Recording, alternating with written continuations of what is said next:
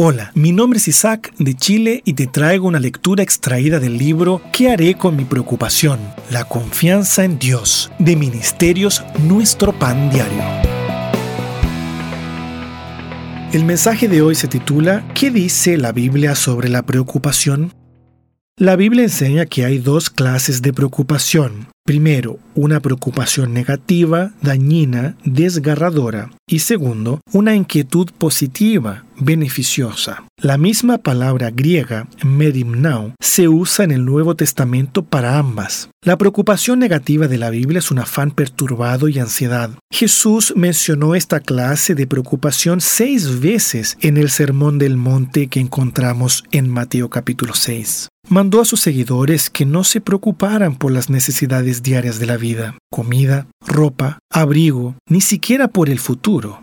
Pablo nos dijo que no debíamos estar afanosos por nada, y Pedro instruyó a sus lectores a que echaran toda su ansiedad sobre Dios, como lo encontramos en 1 de Pedro capítulo 5 versículo 7. Aquí, cuando usamos la palabra preocupación, generalmente nos referimos a la clase de preocupación negativa y desgarradora. Pero no toda preocupación es mala. La Biblia también habla de una preocupación beneficiosa. En 2 de Corintios capítulo 11 versículo 28, Pablo habló de su preocupación por todas las iglesias. La palabra que se traduce por preocupación aquí es la misma palabra griega usada por afán o ansiedad en las referencias anteriores. Pablo estaba preocupado por los creyentes, por eso les escribió. Pablo también comunicó a los creyentes de Filipos su deseo de enviarles a Timoteo porque estaba interesado, la misma palabra, en su bienestar. Esa era una clase buena de preocupación, la que estimuló a Pablo y a Timoteo a actuar en amor por el bien de los demás. Usaremos la palabra interés o interesado para esta clase de preocupación positiva.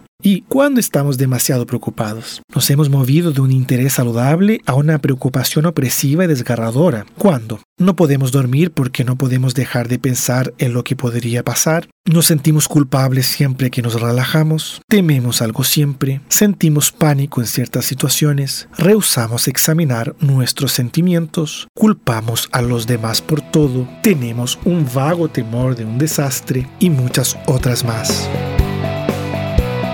Acabas de oír un mensaje inspiracional editado por Ministerios Nuestro Pan Diario. Para más informaciones, escríbenos a brasil.odb.org o visita nuestra página en internet nuestropandiario.org.